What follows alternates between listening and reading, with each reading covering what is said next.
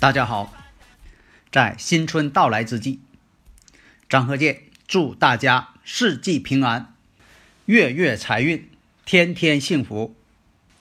周易讲：劳谦君子，有终吉。尚书当中也有天道酬勤。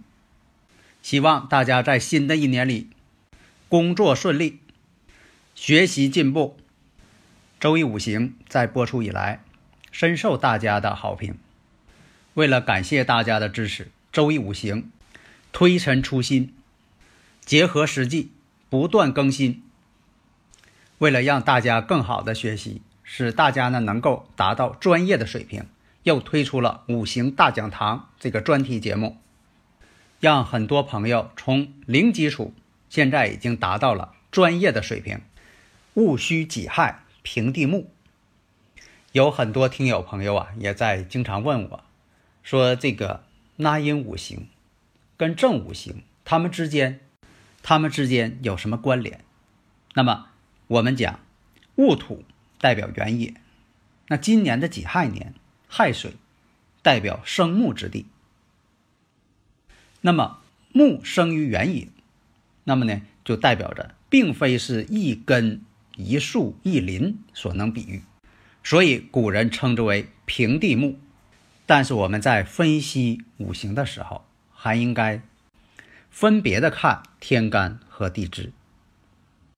那么这个己亥年呢，这个己亥也代表着自身自长之木，属于根深蒂固、枝叶繁茂，有一种不惧怕重金来克的这种感觉。但是呢，古人呢也有认为。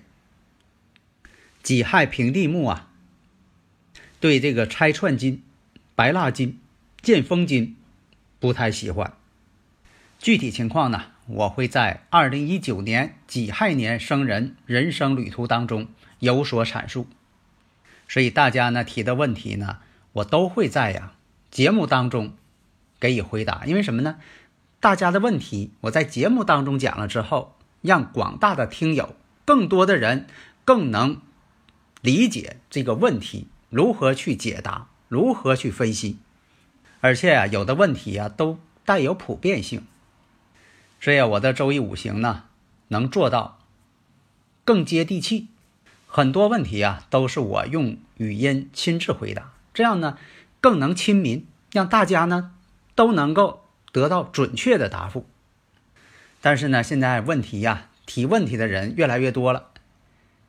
有很多听友朋友啊提的问题呀，可能有些忽略了，但是只要我想起来之后，我会在节目当中给予阐述。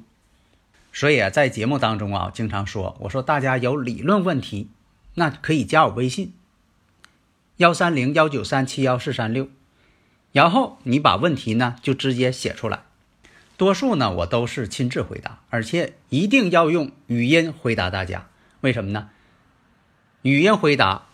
那一定是我亲自回答的，所以啊，我再忙我也能做到亲力亲为，真正为大家呢答疑解惑，让大家呢都能把这门学问学得更好。